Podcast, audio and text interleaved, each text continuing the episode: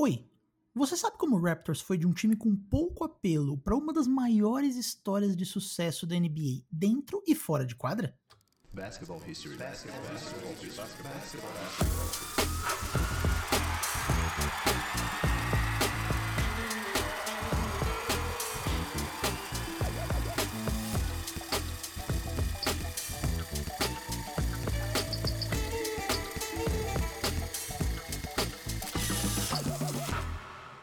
Esse é o Histórias do Basquete, um podcast que duas vezes por semana vai relembrar algum fato marcante que aconteceu na modalidade. Eu sou o Renan Ronch e também tô no TikTok contando essas histórias em um formato um pouquinho diferente.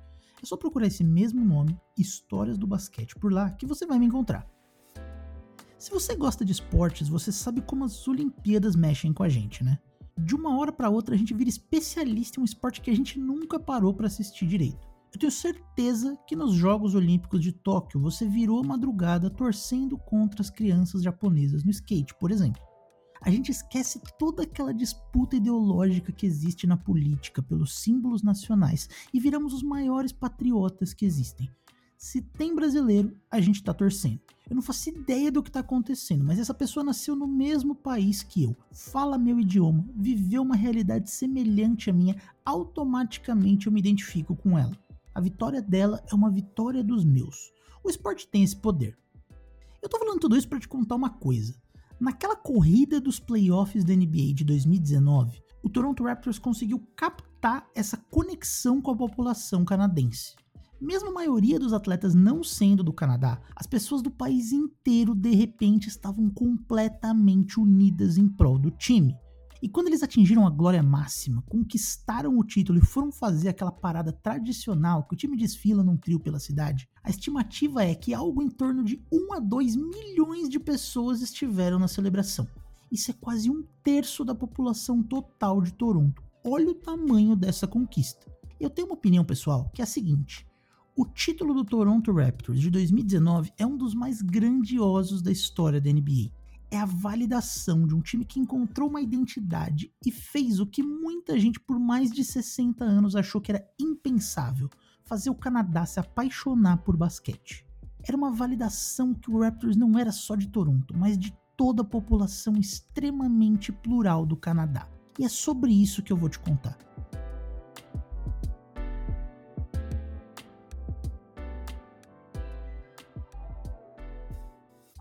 Não vou falar aqui sobre a corrida dos playoffs de 2019, o arremesso do Kawhi contra os Sixers, a virada contra o Bucks, a vitória contra o Warriors. Você já sabe de tudo isso. Eu vou te contar sobre como esse time chegou lá, dentro e fora de quadra.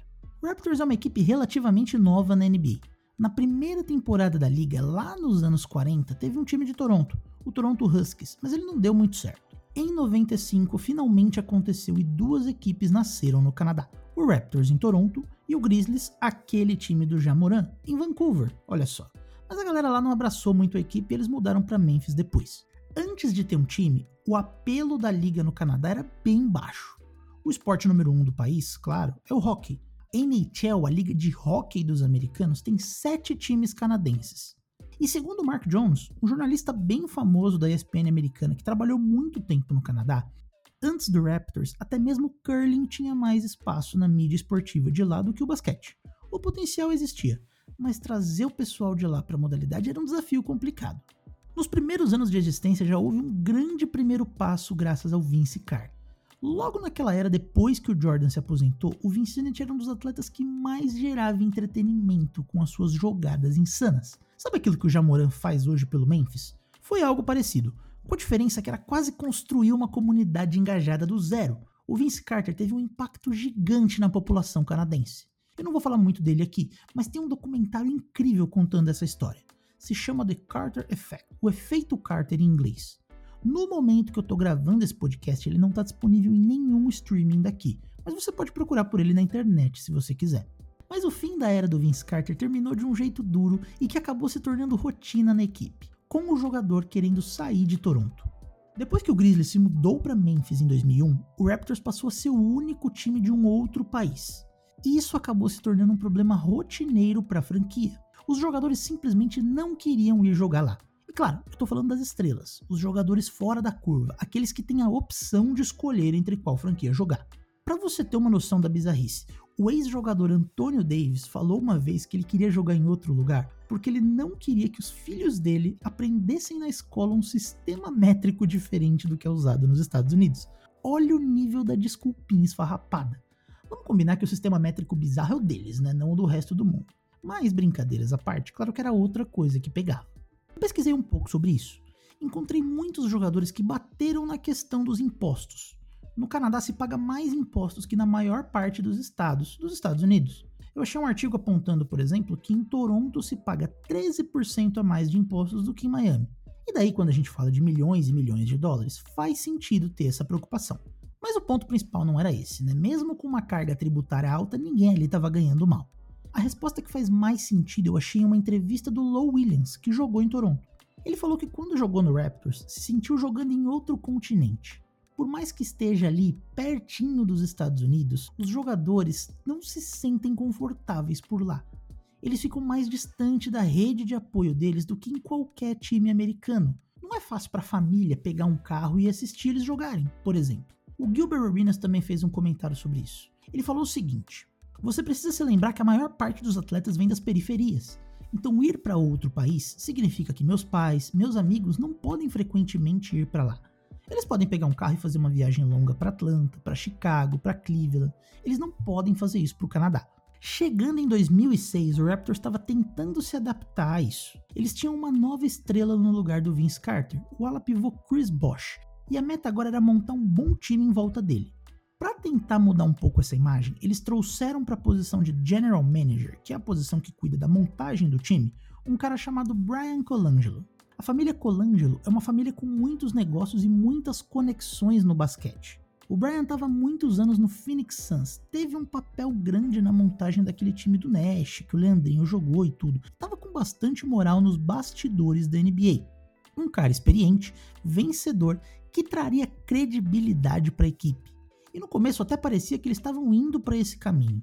Eles conseguiram assinar uma extensão contratual com o Chris Bosh, que era uma grande vitória garantir que um jogador ficasse era sempre bom para Toronto. Além disso, eles pegaram a primeira escolha do draft de 2006. O time venceu a divisão, pegou playoff com mando de quadra, tudo parecia estar tá caminhando bem. O problema é que os jogadores que ele apostou não estavam evoluindo da maneira como ele esperava. Sendo um executivo conhecido por apostar em soluções rápidas, o Colangelo começou a torrar dinheiro, sem pensar nas complicações de longo prazo que isso poderia trazer. E não estava adiantando. Com isso, eles começaram a perder os jogadores. O Bosch, por exemplo, foi para Miami jogar com o LeBron e com o Wade. E mais preocupante ainda, eles estavam começando a perder os torcedores. Porque enquanto isso, o canadense Steve Nash era duas vezes MVP da NBA. Então os fãs de basquete do Canadá naquele momento pareciam gostar mais do Phoenix Suns do que do próprio time da casa. Em 2012, em uma última tentativa desesperada, o Colangelo resolveu ir agressivamente atrás do Steve Nash. Afinal, ele conhecia o armador. Foi ele que tinha apostado nele em Phoenix, seria uma estrela canadense jogando pelo time canadense. Fazia bastante sentido. Mas ele não conseguiu. E pior ainda, olha só, o Raptors ofereceu 36 milhões de dólares para o Nash e ele foi assinar com o Lakers por 27 milhões a estrela canadense recusando jogar no time canadense por 9 milhões de dólares a menos. Triste, né? Mas olha, se você torce pro Raptors, você precisa levantar as mãos pro céu e agradecer que isso não deu certo. Porque como plano B, frustrado com a não vinda do Nash para preencher ali a posição de armador, eles foram atrás de um jogador que estava se destacando em Houston. Ele já tinha 25 anos, ninguém apostava que ele ia virar uma estrela da liga mas era um bom defensor, conduzia bem o ataque e tinha nível para ser titular da NBA. Então eles trocaram uma escolha de primeira rodada e um jogador chamado Gary Forbes por um cara chamado Kyle Lowry. Se o esquema do Nash tivesse dado certo, isso jamais teria acontecido. Olha as voltas que a vida dá. Mas em 2013 o Raptors cansou das tentativas falhas do Colangelo, não seguiu com ele e assinou com um cara que já tinha trabalhado lá e acabado de ganhar o prêmio de executivo do ano pelo Denver Nuggets. O nome dele é Masai Ujiri. Ele tinha a missão complicada de colocar esse time nos eixos. E a partir daqui, o Raptors faz uma mudança dentro e fora de quadra de se pensar basquete. E essas duas mudanças foram muito importantes para o time. Eu vou te explicar. Olha só, o Raptors passou a ser gerido por pessoas que valorizavam a diversidade em todos os âmbitos. Para você ter uma noção, o Masai Ujiri tem há muitos anos uma organização não lucrativa chamada Giants of Africa. Sendo uma pessoa nascida na Inglaterra, mas com uma família nigeriana, ele sabia bem o que era falta de oportunidades. Então a organização dele investe em quadras e camps de basquete em várias regiões do continente, com destaque para a Nigéria, para revelar talentos e dar mais oportunidades para jovens através do esporte. E ele liderou diversas conversas sobre a diversidade dentro da franquia. Isso ajudou a fazer até mesmo com que ela se posicionasse diferente para os canadenses. Pensa comigo, pelo que você já ouviu até aqui, deu para perceber que o Raptors era visto como um, entre aspas, intruso na NBA. Alguém de fora, alguém que pertence a outro lugar, um estrangeiro vivendo em outra cultura. E não tem país que melhor se conecta com essa ideia do que o Canadá. O Canadá é o país desenvolvido que mais investe e incentiva a imigração para o seu país. Isso acontece porque, apesar de grande, eles têm um grande vazio populacional. Boa parte do Canadá não é habitado por serem regiões muito frias. E uma parte grande da população está acima dos 60 anos de idade incentivar a imigração foi uma das maneiras que o governo canadense encontrou de manter a economia girando no país. Isso acontece ainda mais em Toronto, que é uma cidade com muitos negócios importante na economia canadense. 46% da população que vive na cidade é imigrante. Então o Raptors passou a trabalhar essa ideia. Foi assim que em 2014 o Raptors lançou uma campanha chamada We the North. Era uma maneira de abraçar a pluralidade cultural que existe no Canadá colocando o time como representante de povos estrangeiros na NBA e que eles sentem orgulho de estar nessa posição, de estar no Canadá, mesmo com a maior parte dos jogadores não querendo ir para lá. O Toronto Raptors basicamente disse para o resto da NBA: Olha, eu não vou tentar ser igual aos outros times, eu vou ter a minha própria identidade. E isso é muito relacionável. Naquela época, eles ainda cogitaram mudar o nome do time para Toronto Huskies, que era o nome da equipe original do Canadá lá nos anos 40, e que trazia elementos que conversavam mais com a população canadense. Mas eles preferiram ficar com os dinossauros mesmo. Mas eles mudaram o logo. Foi nessa época que saiu de cena o dinossaurozinho jogando basquete para uma versão do logo parecida com a atual, uma garra de dinossauro dentro de uma bola de basquete. Essa forma de se comunicar deu muito certo. E para melhorar, que estava acontecendo dentro de quadra potencializou o efeito dessa mudança. O Masai Ujiri acreditava em um jeito diferente de fazer as coisas que o seu antecessor. Ele acreditava em um trabalho mais de longo prazo, de consistência, de investir nos seus talentos para que quando a oportunidade chegasse eles estivessem prontos. Além disso, ele achava que precisava mudar algumas coisas para fortalecer a cultura interna do time e criar um senso maior de unidade e coletividade entre os atletas. E logo no seu primeiro ano, ele fez uma troca que pode passar desapercebida, mas que ajudou a mudar o rumo que o Raptors estava tomando. No começo da temporada de 2013/14, o time venceu 6 jogos em 18 partidas, estava muito mal quando ele resolveu trocar o Rudy Gay. O era uma aposta alta do Colangelo para ser o pontuador que o time precisava, mas ele impactava negativamente o ataque do time. Ele segurava demais a bola e estava bem ineficiente arremessando. E aí ele foi trocado por um pacote que envolvia Chuck Hayes, Patrick Patterson, John Solomons e Graves Vasquez. Pode parecer uma troca meio irrelevante vendo esses nomes agora, né? Pois é, mas dá para dizer que foi a partir dela que oficialmente a era Kyle Lowry e DeMar DeRozan começa em Toronto. Esse grupo de jogadores pouco badalados desenvolveu uma química e o senso de unidade em quadra que o Ujiri estava buscando o DeRozan floresceu como pontuador que o time precisava. O Lowry se tornou o líder vocal que estava faltando. E em volta desses dois, de repente, o time foi muito melhor do que todo mundo estava imaginando. Quando todo mundo pensava que o Raptors ia começar a perder de propósito para conseguir o jovem canadense Andrew Wiggins no draft, eles foram vencendo. E venceram mais. E de repente eles venceram a divisão do Atlântico com 48 vitórias e nos playoffs fizeram uma série de 7 jogos eletrizantes contra o Brooklyn Nets dos veteranos Paul Pierce e Kevin Garnett. Era um sinal do que estava por vir.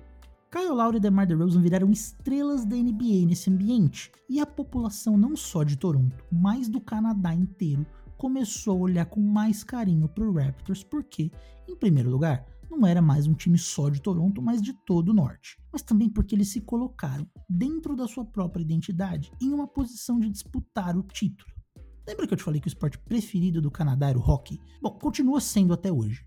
Mas olha só, na NHL, a liga de hockey principal, um time canadense não ganha o título desde 1993. A população canadense estava desesperada por vencer no mais alto nível. E essa ascensão do Raptors não poderia ter vindo em melhor hora. Lembra que eu te falei que o Giri acreditava em investir no longo prazo em atletas menos badalados? Foi graças a ele que o Raptors começou a investir mais na sua equipe da Liga de Desenvolvimento, o Raptors 905. Os times da Liga de Desenvolvimento costumam replicar a metodologia que o time principal usa em atletas que ainda não estão prontos para o nível mais alto. Então, nenhuma estrela quer vir para o Raptors? Não tem problema, a gente faz as nossas. O Raptors 905 é fundamental na história de sucesso de Toronto. Foi nele que o time apostou em duas pratas da casa que hoje se destacam no time principal e que você conhece bem. Um armador baixinho, que parece o Drake e que tem um arremesso de longa distância muito confiável, o Fred Van Vliet. E também um ala pivô camaronês que foi de um jogador pouco conhecido para uma estrela do basquete com a sua capacidade de atacar a cesta em alto volume, Pascal Siakam. O Raptors agora tinha uma máquina de formar suas próprias estrelas em mãos. E estava tudo caminhando para bem em todos os sentidos. O Canadá abraçando cada vez mais o basquete, o Toronto Raptors cada vez mais pronto para ganhar o prêmio. Em 2018, o Raptors teve a melhor campanha da Conferência Leste e a segunda maior da NBA inteira. Parecia que o caminho para a glória estava traçado, mas no meio do caminho havia um LeBron James. Você lembra das piadinhas? Toronto virou Lebronto. Mudaram o cargo do LeBron na Wikipedia para prefeito de Toronto, tamanha sua dominação contra o Raptors. Foram três anos seguidos perdendo para o Cavs do LeBron nos playoffs, mas em 2018 em particular foi um golpe muito duro. O Raptors com um time tão bom, com uma campanha tão dominante, o Cavs tão abaixo do normal e ainda assim uma varrida de 4 a 0 ficou aquela sensação de que não importava o quanto eles se reforçassem, esse time do Raptors tinha chegado no seu limite. E talvez tinha mesmo. E aí entra mais uma vez a genialidade do Masai Ujiri. Olha como são as coisas. O Raptors passou anos não tendo estrelas querendo ficar por lá.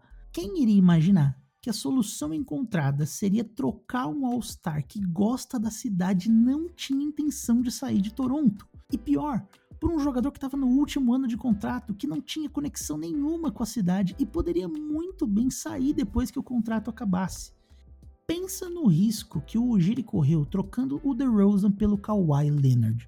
Pensa nas ramificações desastrosas que poderia ter sido se as coisas não dessem certo. Imagine o que poderia acontecer se uma bola num jogo 7 não tivesse caído. Se o time não tivesse força para virar um 2 a 0 enfrentando o MVP da NBA e o que falar então de trocar o técnico que tinha acabado de ganhar o prêmio de melhor técnico da liga no ano anterior? Você teria culhão de tomar esse tipo de decisão? Do seu próprio jeito, da sua própria maneira, o Toronto Raptors construiu, esperou, arriscou e colheu os resultados. O título de 2019 era um título de atletas e dirigentes com descendência do Congo, de Camarões, da Espanha, do Taiwan, da Nigéria, dos Estados Unidos e do Canadá o Raptors multicultural, o Raptors que representava todos os povos do norte, era campeão da NBA. E de lá para cá, o time continua mais abraçado do que nunca pela sua comunidade. Eu diria que isso é até maior que um título, e é por isso que eu acho a campanha de 2019 uma das mais grandiosas da história da NBA.